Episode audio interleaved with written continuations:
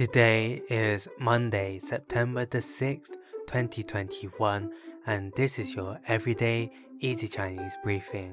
大家好，我是林老师, and in under 5 minutes every weekday, you'll learn a new word and how to use this word correctly in phrases and sentences. Today's word of the day is gong, gong, which means common. Let's practice by making different words, phrases, and sentences with gong. The first word is gong gong, gong gong, which means public. Let's look at each character of this word. Gong means common and gong means together. A way of using it in a sentence is 公共厕所在那边。 公共厕所在那边。The public toilet is over there. Another word we can create with 公 is 公平。公平 This means fair. 公 means common and 平 means level.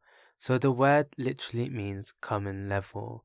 A way of using it in the sentence is 世上没有绝对公平的事。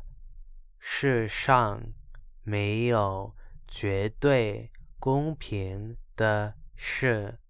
Nothing in the world is absolutely fair.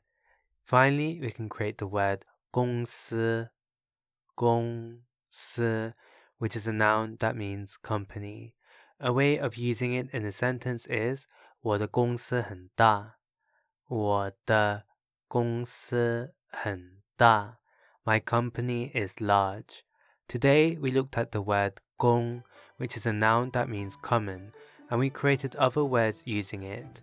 These are gong gong, public, gong ping, fair, and gong si, company.